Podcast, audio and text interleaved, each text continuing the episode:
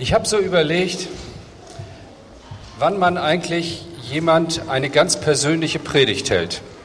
Und ich bin eigentlich auf zwei Punkte gekommen.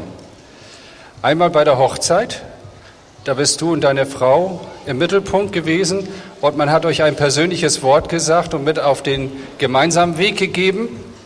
Und dann ist das auch bei einer Ordination der Fall, die ja nicht jeder von uns erlebt. Und dann habe ich überlegt, vielleicht noch mal zur goldenen Hochzeit, wenn ihr dann irgendwann mal hier sitzt mit einem kleinen Krönchen und ihr noch mal so ein persönliche Ander von dem Senior Pastor Sommer hört. Wahrscheinlich. Und vielleicht noch mal zur Beerdigung. Das betrachten wir dann vom Himmel aus. Aber heute, und das finde ich ganz klasse, als ich das so überlegt habe, darf ich euch, darf ich dir etwas Persönliches mitgeben, ich betrachte das als ein echtes Vorrecht, dass ich heute hier predigen darf. Ich predige ja öfter, aber das ist eine besondere Gelegenheit und das finde ich super.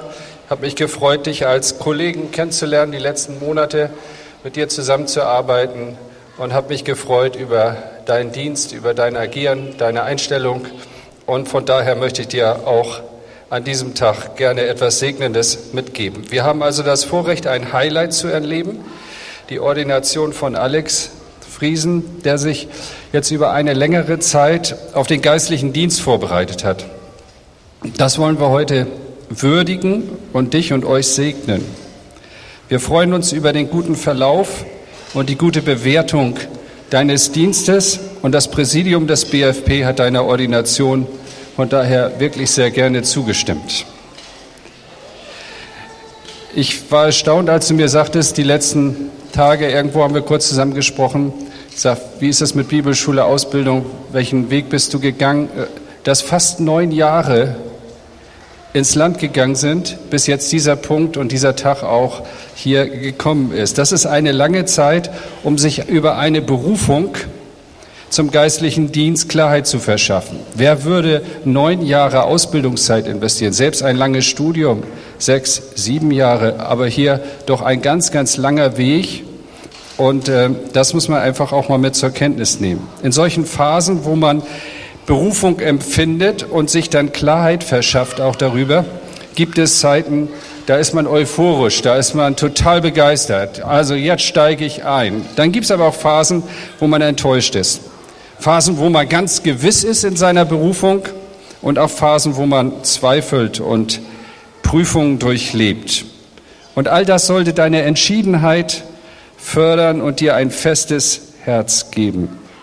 Ich habe mich nun gefragt, was sagt man einem jungen Ehepaar, als jemand, der jetzt 30 Jahre auch im geistlichen Dienst ist, und ich kann mich gut an meine Ordination erinnern in einer Aula in Ostfriesland, als die Gemeinde das auch zelebrierte und feierte. Was kann ich dir mitgeben? So fünf Tipps und fünf No-Gos oder irgendwie sowas. Ja, das wäre ja, so, so ist das ja oft aufgebaut.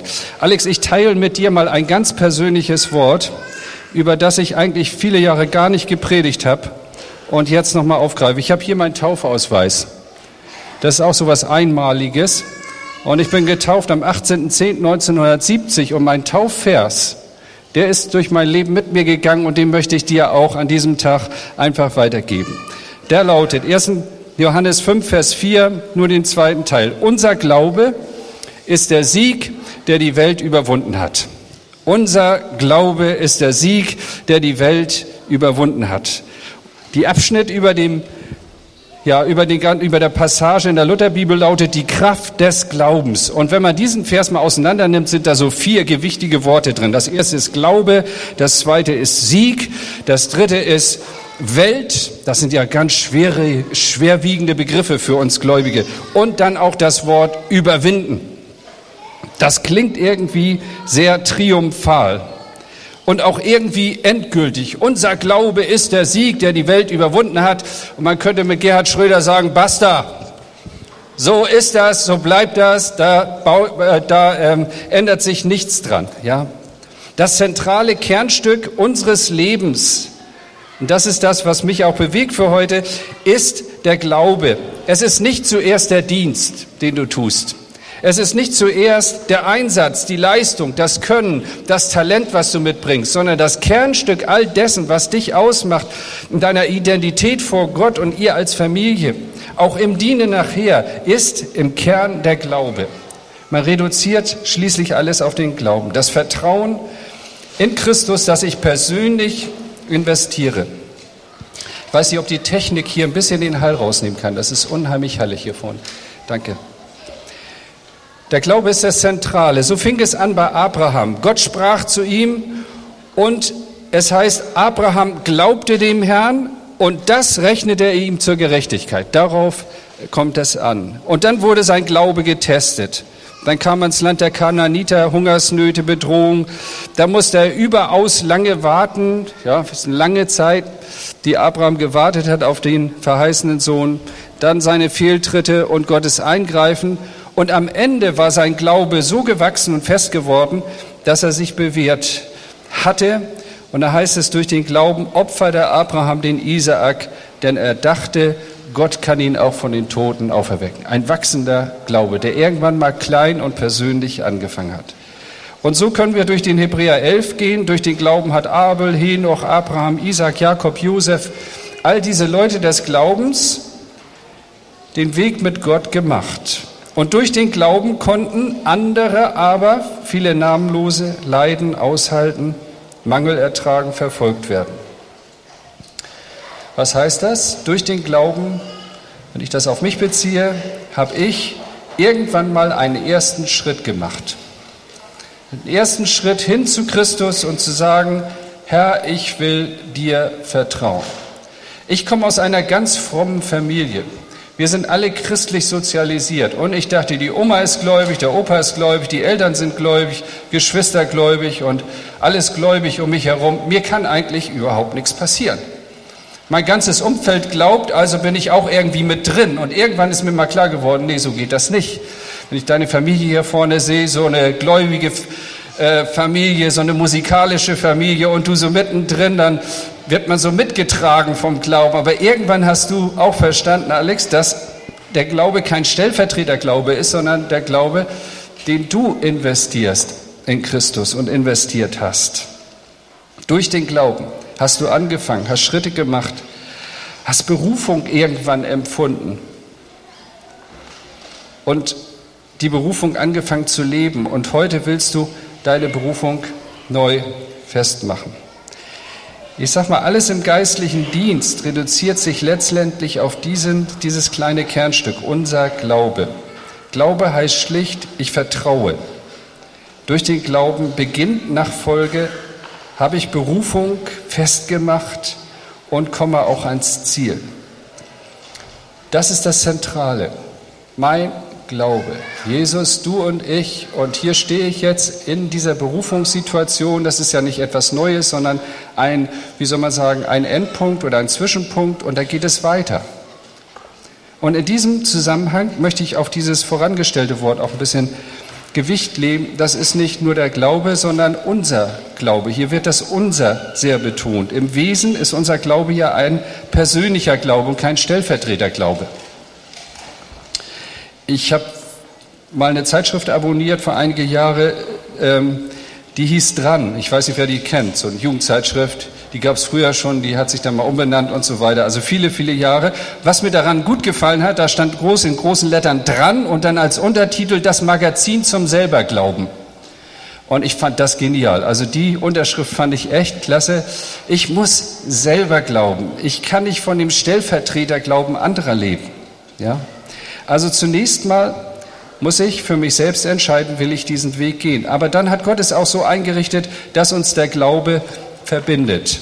Wir glauben nie alleine in dem Sinne. Wir sind nicht allein auf dieser Welt, auch als Berufener, ja, sondern wir glauben miteinander. Du bist eingebunden in ein Pastorenteam, in ein Leitungsteam und da glauben wir miteinander. Und wenn dein Glaube mal schwach ist in irgendeiner Situation, dann darfst du damit rechnen, dass andere einfach dich stützen und wir gemeinsam auch diesen Glauben dann leben. Gemeinde ist der Ort, wo das Verbindende des Glaubens sichtbar wird. Die Frage ist, glaube ich? Und warum gehöre ich zu dieser Gemeinde? Vielleicht bist du nur Besucher heute Morgen und sagst, gehör noch gar nicht dazu, dann darf ich dir die Frage stellen. Glaubst du ganz persönlich an Jesus Christus? Damit fängt alles an. Nicht einfach dazugehören, nicht einfach Mitgliedschaft, so wie eine Frau mal zu mir kam und sagte, ich möchte gerne Mitglied in ihrem Verein werden. Da habe ich gesagt, es geht nicht. Sie wollte ein Gemeindemitglied werden, das heißt, Sie können sich bekehren, umkehren zu Christus und dann können wir auch über Mitgliedschaft reden. Gott hat es so eingerichtet, dass wir nicht allein im Glauben unterwegs sind. Ich teile etwas mit anderen. Das ist der Glaube. Und mal ganz ehrlich, wir sind ja alle total verschieden. Ich weiß nicht, wie viel ich mit euch und ihr mit mir zu tun hättet, wenn uns der Glaube nicht verbindet. Also mit manchen Leuten hätte ich null Kontakt. Jetzt müsst ihr nicht jetzt philosophieren, meint er mich? Aber es ist tatsächlich so, einfach die Altersgruppen schon einmal, dann die verschiedenen Kulturen und die verschiedenen Interessen und Gewichtungen und so weiter. Und hier stellt Gott Menschen zusammen, die Gemeinde ist über 500 Menschen groß, jetzt mitgliedermäßig. Die sind sowas von unterschiedlich und trotzdem haben sie im Kern eins, das sie verbindet, der Glaube an Jesus Christus. Und dann beten wir auch gemeinsam an und preisen unseren Gott, jeder auf seine Art und Weise. Gott will, dass wir gemeinsam unterwegs sind. Ohne diesen verbindenden Glauben hätte ich wirklich mit manchen keine Gemeinsamkeit. Ich habe vor kurzem ein Buch gelesen, neu gelesen von Magnus Malm. Das heißt, Gott braucht keine Helden. Das ist ein Mann, der das sehr stark betont hat, dass wir nicht so als Heldenwesen alleine unterwegs sind, ja, ich möchte es übertragen und sagen, Gott braucht keine Elias, die unterm Busch liegen und sagen, ich bin allein übrig geblieben. Alex, du bist nicht allein auf dieser Welt. Du bist nicht alleine unterwegs. Du wirst erleben, dass ähm, Gott dich in Situationen führst, wo das mal das Grundgefühl sein kann. Aber dann denk an diese Predigt, es ist unser Glaube. Du bist nicht allein, da sind Brüder und Schwestern, die dir zur Seite gestellt sind. Gott will nicht, dass wir einsam kämpfen. Gott will nicht, dass wir uns ständig vergleichen. Wer ist besser und wer kann es besser? Wer hat mehr Erfolg? Wer bringt mehr zustande? Sondern es ist Gemeinsamkeit. Wir miteinander sind unter. Das ist mein Verständnis von Gemeinde und von Geschwisterschaft. Ja, wir tragen einander. Johannes betont das Gemeinsame, unser. Wir gehören zusammen. Einer braucht den anderen. Und ich glaube, wenn wir das so leben, Glaube als Kernstück unseres Lebens, nicht der Erfolg, nicht die Karriere, nicht die menschliche Anerkennung und der Glaube in diesem Wir. Ich bin nicht allein, sondern wir gemeinsam. Dann können wir auch Berufung und Dienst im Segen leben. Ich könnte euch ganz viel aus dem Dienst erzählen, aus Diensterfahrungen und so. Ich glaube, das bringt alles gar nichts. Für mich reduziert sich das auf diese zwei Dinge. Ich und der Herr, die Berufung, die er mir geschenkt hat. Und ich bin nicht allein auf dieser Welt, sondern da sind Geschwister, die gehen mit mir diesen Weg und wir tragen einander. Dann möchte ich auch noch den Gedanken vom Sieg eben kurz aufgreifen. Hier heißt das, unser Glaube ist der Sieg. Ich habe mich so gefragt, ob das heute noch relevant ist, so ein Wort Sieg. Ja, das hört sich irgendwie nach Kriegsrhetorik an. Aber wir sprechen ja auch immer wieder vom Kampf des Glaubens. Ich erinnere mich an unser Liederbuch Siegesklänge. Da gab es ein Lied gleich auf den ersten Seiten.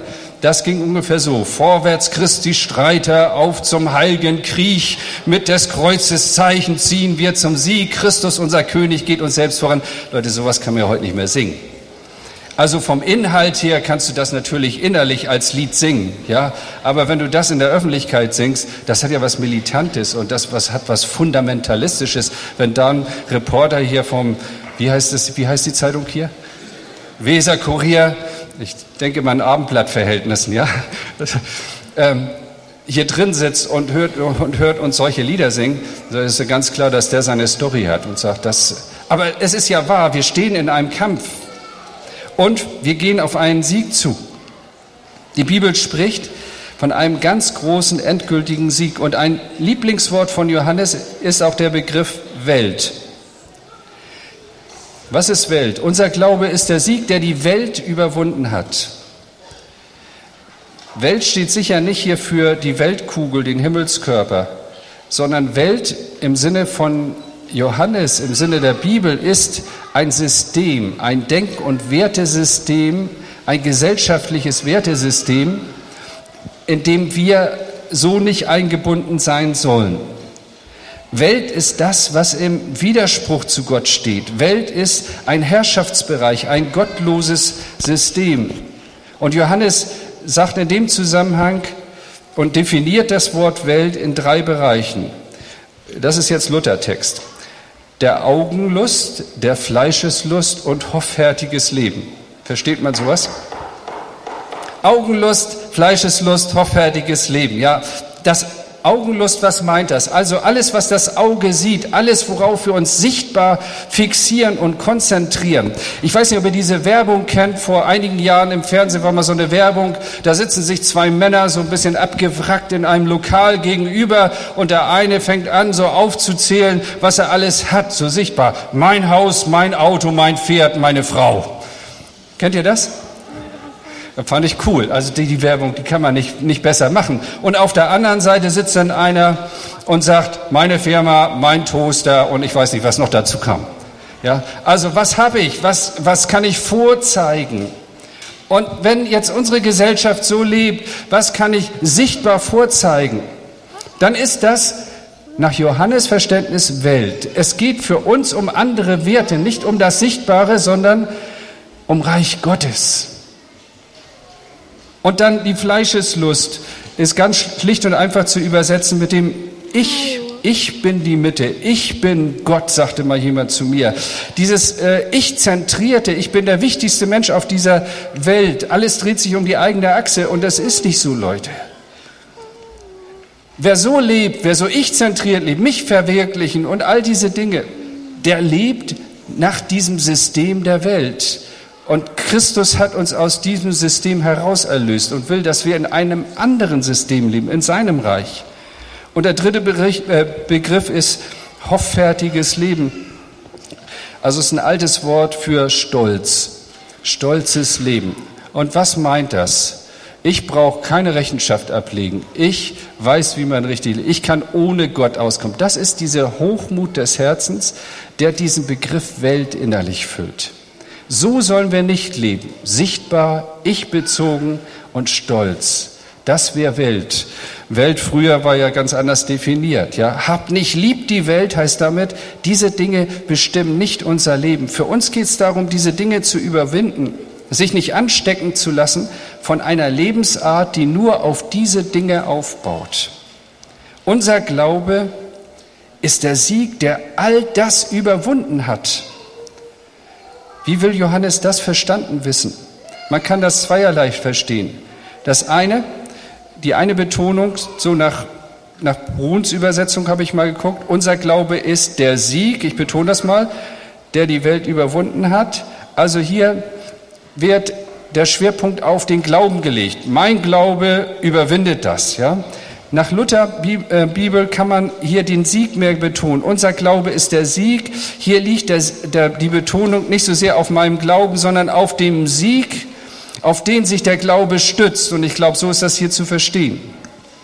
Man kann also sagen, nicht wir kämpfen im Glauben und siegen, sondern unser Glaube stützt sich auf einen Sieg, den unser Herr Jesus Christus schon errungen hat. Ja, ich muss also nicht ängstlich kämpfen, denn in mir lebt durch den Glauben der Sieger Jesus Christus, der gesagt hat, in der Welt habt ihr Angst, aber seid getrost, ich habe diese Welt überwunden. Und in diesem Sieg mache ich mich eins durch den Glauben. In diesem Sinne ist das zu verstehen. Der Kampf ist schon gekämpft. Die Schlacht, um das mal militärisch zu sagen, ist schon gewonnen. Die Welt ist schon besiegt. Ich war mal vor zwei Jahren vielleicht in Karlsruhe bei einer afrikanischen Gemeinde. Das ist eine Studentengemeinde. Viele junge Leute, so 200 Afrikaner, die hatten so eine alte Garnisonkirche von den Amis übernommen, weil die rückten ab und die haben also die ganze Kapelle da übernommen. Haben sie mich eingeladen zum Predigen. War ein ganz besonderer Gottesdienst. Die Pastorenfrau kam nach dem Gottesdienst und brachte uns eine große eine große Sahnetorte. Ich wusste gar nicht, wie ich die transportieren sollte. Das war ein ganz ungewöhnliches. Lüdi, weißt du, ich weiß nicht, lass, lass dir was einfallen. Ja, und brachte mir diese Sahnetorte und das war in jeder Hinsicht ein besonderer Gottesdienst, nicht nur durch dieses Geschenk, sondern die standen auf und fingen an zu singen, Jesus is the winner man, the winner man, the winner man all the time. Und Leute, ich habe ja in meiner Gemeinde auch oft gehört, wir sollen die Chorusse nicht so oft singen. Wenn, wenn man das dreimal singt, dann reicht das doch. Da müsst ihr mal mit mir zu den Afrikanern gehen. 35, 40 Mal Jesus is the winner man, the winner man, the winner man. Und dann fingen die Kerle und die Frauen da an zu tanzen und so weiter. Und so als Deutscher, so dazwischen, ich und meine Frau. Also, du kannst dich der Dynamik gar nicht entziehen, ja. Das ging, da ging richtig die Post ab. Und irgendwann, spätestens nach dem zehnten Mal, fängst du an, das zu glauben, was die da singen. Jesus is the winner man. Und selbst wenn du schlecht drauf bist, wenn es dir im Glauben nicht gut geht, dann zieht dich das einfach ein Stück mit raus und du proklamierst diesen Sieg von Jesus Christus. Unser Glaube ist der Sieg, der die Welt überwunden hat. Unser Herr ist der Sieger, der diese Welt überwunden hat. Amen. Halleluja. Ja. So, also ein bisschen Afrikanisches in unsere Mitte einfließen zu lassen. Das tut uns richtig gut. Ich würde euch gern mal mitnehmen in so eine afrikanische Gemeinde. Da fängst du an zu tanzen, auch wenn du kein Tänzer bist. Halleluja. Das macht richtig Spaß, ja. Und wenn es mir schlecht geht, sagte mein, mein Supervisor, sagte mal zu mir, Herr Knorr, wenn es mir schlecht geht, dann gebe ich meinen Namen bei Google ein. Und an der Anzahl der Nennungen wertet mich das auf und dann fühle ich mich besser. Da habe ich gedacht, nee, also gut, mein Name scheint da auch irgendwann mal in 35. Reihe vielleicht. Äh, aber also da, da, danach mich aufzuwerten, Leute, da, dann sehen wir ganz schlecht aus. Ja? Wenn es mir schlecht geht, habe ich zu ihm gesagt, dann gehe ich in eine afrikanische Gemeinde. Allein die ganze Wertschätzung. Da kommt ein Diakon, der ist nur für deine Bibel zum Tragen zuständig. Und dann eine naja, eine Ehre und Wertschätzung. Und dann sitzt du da vorne auf so zwei leopardbeschlagenen Stühlen. Da ist meiner Frau und mir ein bisschen mulmig geworden, aber ich sagte, das müssen wir jetzt aushalten. Das gehört mit zur Berufung dazu. ja. Und dann fangen die an zu singen und dann irgendwie so, also die Dankbarkeit, die Freude. Du gehst nach Hause und denkst, Herr, mehr davon. Mehr davon auch in Bremen. Mehr davon für alle hanseatischen Geister. Halleluja. So ein bisschen was Afrikanisches tut uns gut. Bin gestern in Wuppertal gewesen, habe da ein Seminar gemacht und da ist eine Freude und eine Dynamik drin in der ganzen Gemeinde. Es ist richtig toll zu sehen. Und ich wünsche mir, dass wir da richtig vorwärts kommen, auch dass, dass, dass richtig was losgeht und dass wir von diesem Sieg einfach angesteckt werden. Leute, wir müssen ja nicht mehr kämpfen. Wir haben einen, der für uns gekämpft hat. Das ist Jesus Christus. Und jetzt dürfen wir uns einfach in Freude auf diesen Sieg stehlen und sagen, ich glaube, Herr, und ich bin Teilhaber dieses Sieges. Jesus sagt, in der Welt habt ihr Angst, aber seid getrost, ich habe die Welt überwunden. Es ist gut, dass wir uns das vor Augen führen. Glaube lebt in diesem vollbrachten Sieg. Was heißt das für uns und auch für dich als Berufener? Ich glaube, dass wenn ich zurückschaue, vieles das Potenzial hatte, mir diesen Glauben kaputt zu machen. Aber heute stehe ich immer noch da, weil ich auf diesem Sieg mich berufen habe und gestellt habe, auf diesen Sieger Jesus Christus, mit dem ich mich verbunden habe. Und das wünsche ich euch als Familie, das wünsche ich dir, Alex, auch, dass du in allen Situationen, wenn du Gutes erlebst, wenn Gott dich segnet, wenn du enttäuscht bist, wenn du müde bist, dass ihr euch gegenseitig ermutigen könnt und auf diesen Sieg stellen. In uns lebt etwas Unzerstörbares. Es ist ein Sieg, der nicht kaputt gemacht werden kann. Und die letzte Perspektive lautet, am Ende werden sich alle Knie beugen. Und ich möchte gern dabei sein. Reinhard Bondke sagte mal, das ist mir so irgendwie in die, äh, in die Knochen gefahren. Er sagte, wenn im Himmel die verschiedenen Nationen einziehen, dann möchte er nicht bei den Deutschen dabei sein, denn es war eine Stille bei einer halben Stunde sondern er möchte mit den Afrikanern einziehen. Und das, gut, ich bin jetzt sehr auf das Afrikanische eingegangen. Ich möchte eigentlich mehr diesen Sieg betonen. Und vielleicht können andere und auch andere Nationen uns ein bisschen anstecken an dieser Erlösungsfreude, an dieser Berufungsfreude. Wir haben alle eine Berufung. Wir haben die Berufung, im Himmel anzukommen und ewig zu leben. Und wir sind unterwegs. Und hier ist ein junger Mann, eine junge Familie, die eine ja, für, äh, besondere Berufung hat, die Gott ihnen geschenkt hat. Und dafür wollen wir sie gerne segnen. Und unsere Freude soll sie einfach mittragen, anstecken. Wir wollen mit aufpassen, dass Alex eine weitere gute Entwicklung macht, dass diese Familie sich wohlfühlt und aufblühen kann und auch unsere Kinder segnen kann. Ja, dafür sind wir sehr, sehr dankbar und wir wollen, dass wirklich die Kraft Gottes so immer wieder neu auf dich kommt und dich dafür segnen. Unser Glaube ist der Sieg, der die Welt überwunden hat. Amen. Vielen Dank, Hartmut. Ja, wir schreiten voran in dem Geschehen hier heute Morgen und ich darf noch einmal darauf hinweisen, so oft wird man nicht Zeuge einer Ordination, einer Weihe also, wo jemand in besonderer Weise sein Leben Christus und auch dem Reich Gottes schenkt. Alex, das ist so ein Moment für dich hier heute Morgen. Und äh, ich stehe jetzt vor dir nicht nur als dein Kollege, ich stehe auch nicht nur vor dir als jemand, der dir sehr freundschaftlich verbunden ist und der manche Geschichte mit dir geteilt hat. Heute Morgen, als ich wach wurde und so an diesen Tag dachte, da rief ich mir Alex vor Augen. Und da gibt es eine Szene, die ist noch keine drei Wochen alt. Da sehe ich ihn nachts durch unser gemeinsames Schlafzimmer geistern auf der Jagd nach Mücken. Und als ich die Augen aufschlug, dachte ich, ich habe eine Erscheinung. Und später merkte ich, dass es Alex mit seinem iPhone in der Hand leuchtete er die Wand ab mit diesem Flashlight auf der Suche nach Mücken. Und könnt ihr euch vorstellen, wir haben zusammen in einem Massenlager in so einem Raum geschlafen. Äh, wenn man nachts wach wird und man sieht seinen Kollegen so nachts eine weiße Wand ableuchten, da kann man schon mal denken, äh, bin ich noch auf dieser Welt oder hat es uns schon davongetragen? Also so ungefähr ist das die Stimmungslage gewesen.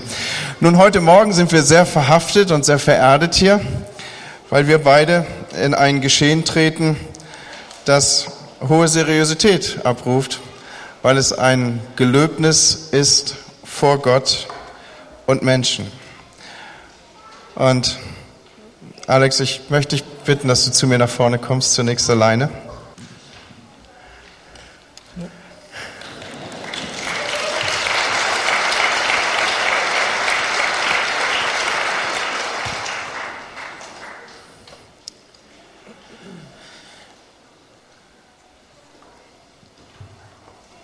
Eben habe ich schon angedeutet, ich stehe nicht als Freund und Kollege vor dir, sondern jetzt in meiner Eigenschaft als Teil der Leiterschaft des BFPs, Teil des Präsidiums. Und nur in dieser Eigenschaft bin ich autorisiert, dir die Ordinationsfragen zu stellen. Und so darf ich zunächst feststellen, Alex oder Alexander Friesen, Du weißt dich von Gott zum geistlichen Dienst berufen und stehst heute hier in Gottes Gegenwart, um vor Gott und der versammelten Gemeinde deine Berufung festzumachen und in den pastoralen Dienst einzutreten. In Folge werde ich dir nun fünf Ordinationsfragen vorlegen. Wir rufen dazu die sichtbare und unsichtbare Welt zu Zeugen auf das zu hören. Hier wird ein Gelöbnis gesprochen an diesem Morgen, was Gültigkeit hat und zu dem wir nach bestem Wissen und Kräften stehen wollen. Normalerweise habe ich eine kleine Handbibel dabei, heute eine große. Mich, ich möchte dich bitten, dass du dich im Hintergrund zu uns stellst, dass du diese Bibel für uns hältst und dich, Alex, möchte ich bitten, dass du deine Hand auf diese Bibel legst.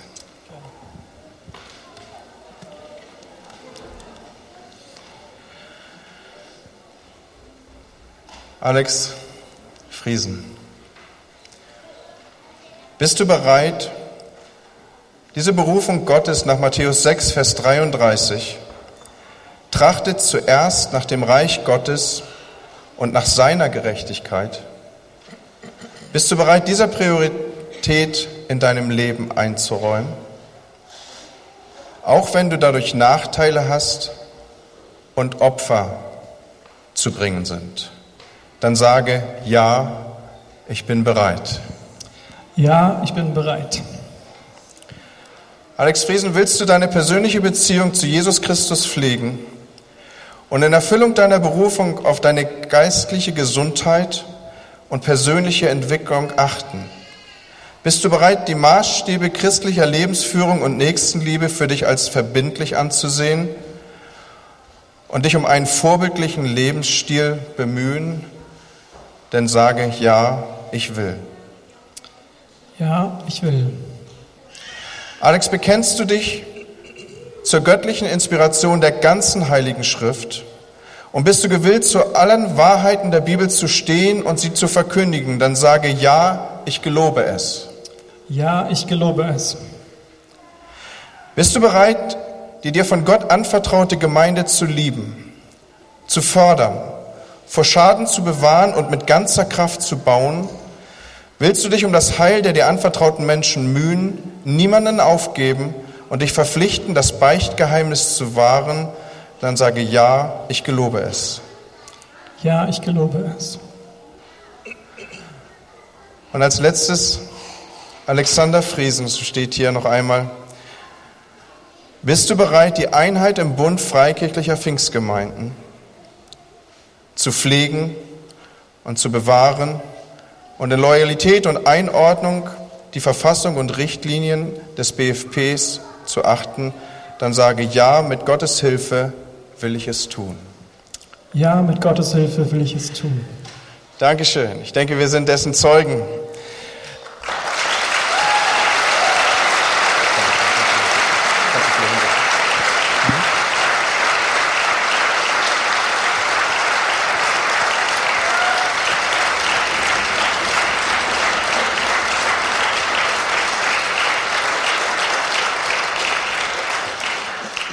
Eine Erzflusserklärung ist diesem anzuschließen. Wir haben das Ordinationsgelöbnis von Alexander Friesen gehört, wollen ihn der gnädigen und helfenden Liebe unseres Herrn Jesus Christus anvertrauen und bitten um Kraft und Leitung des Heiligen Geistes zur Erfüllung dieser Berufung.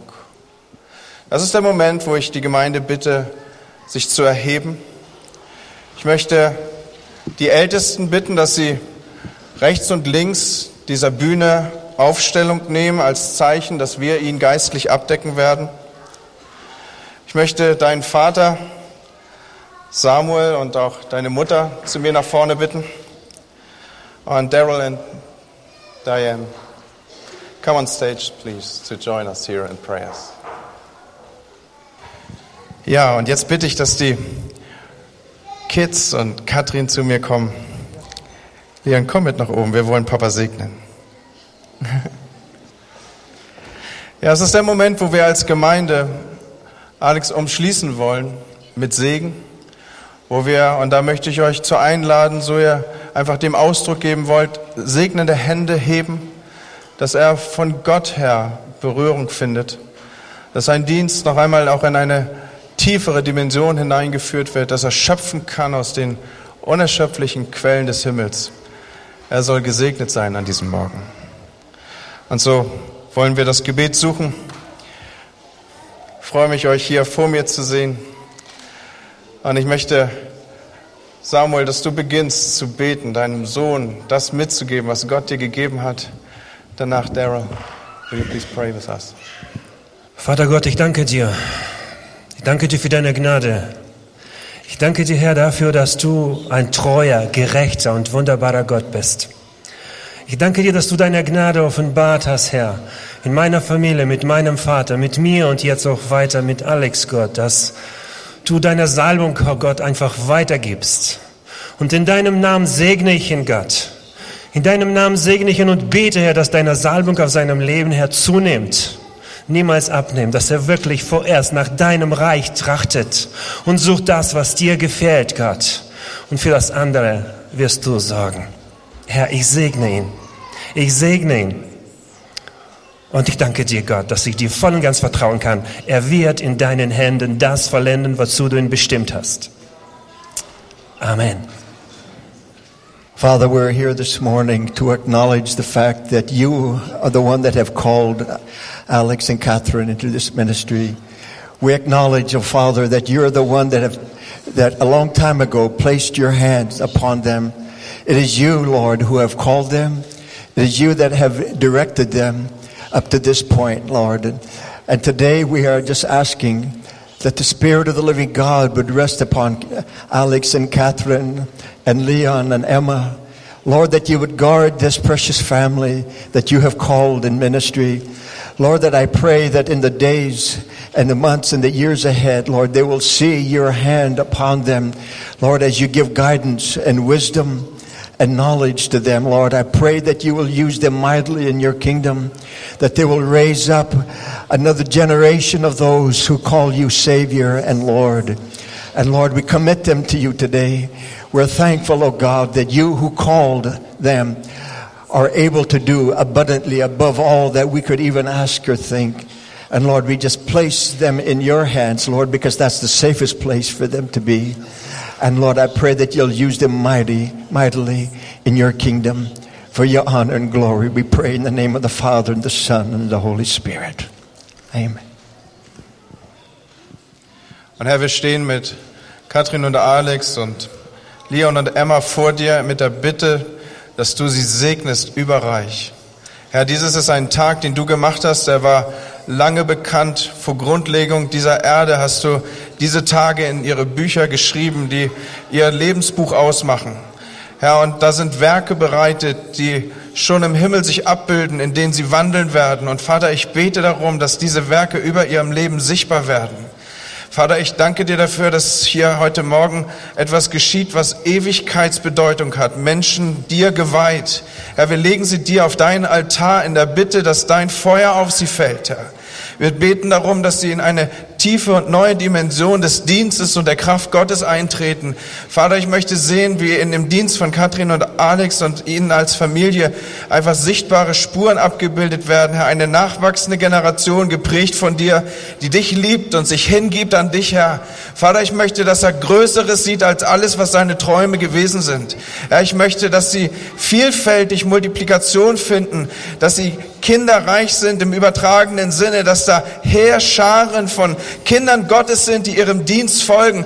Vater, ich bete, dass du sie groß machst im Namen Jesu, dass sie Perspektive sehen, dass sie Reich Gottes sehen, dass sie große Taten tun und denken und kühne Träume haben. Vater, ich bete, dass sie nie an Entmutigung zerschellen, sondern dass sie getragen werden von dir.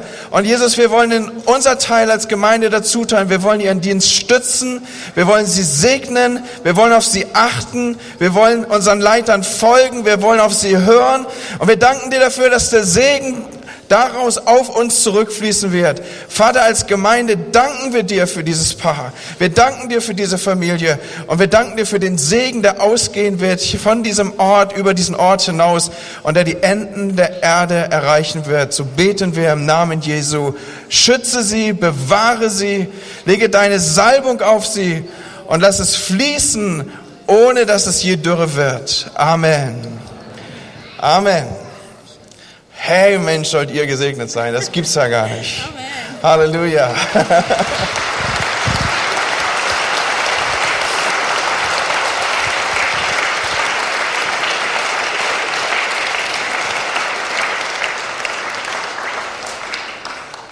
Alex, das ist deine Ordinationsurkunde. Wir haben ja schon ein, zwei Urkunden bei uns im Büro. So vielleicht ehrst du uns damit, dass auch du dort deinen ähm, Platz uns gibst. Hier steht noch einmal bekundet, dass du an diesem Tage zum Pastor ordiniert bist. Das bedeutet, dass du fortan auch den Ausweis tragen darfst. Also im Hintergrund ist der Pastorenausweis von ihm zu tragen. Trage ihn mit Stolz, trage ihn mit Ehrfurcht vor dem Amt und Dienst. Ich bin so froh, dass du mein Kollege bist, das glaubst du aber. Dankeschön. Ja, wir wollen wieder Platz nehmen.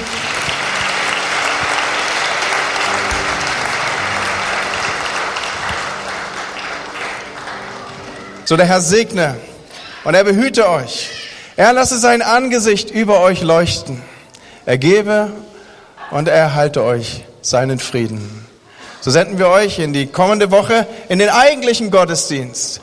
Lebt dort das Leben von Menschen, die Orientierung geben können.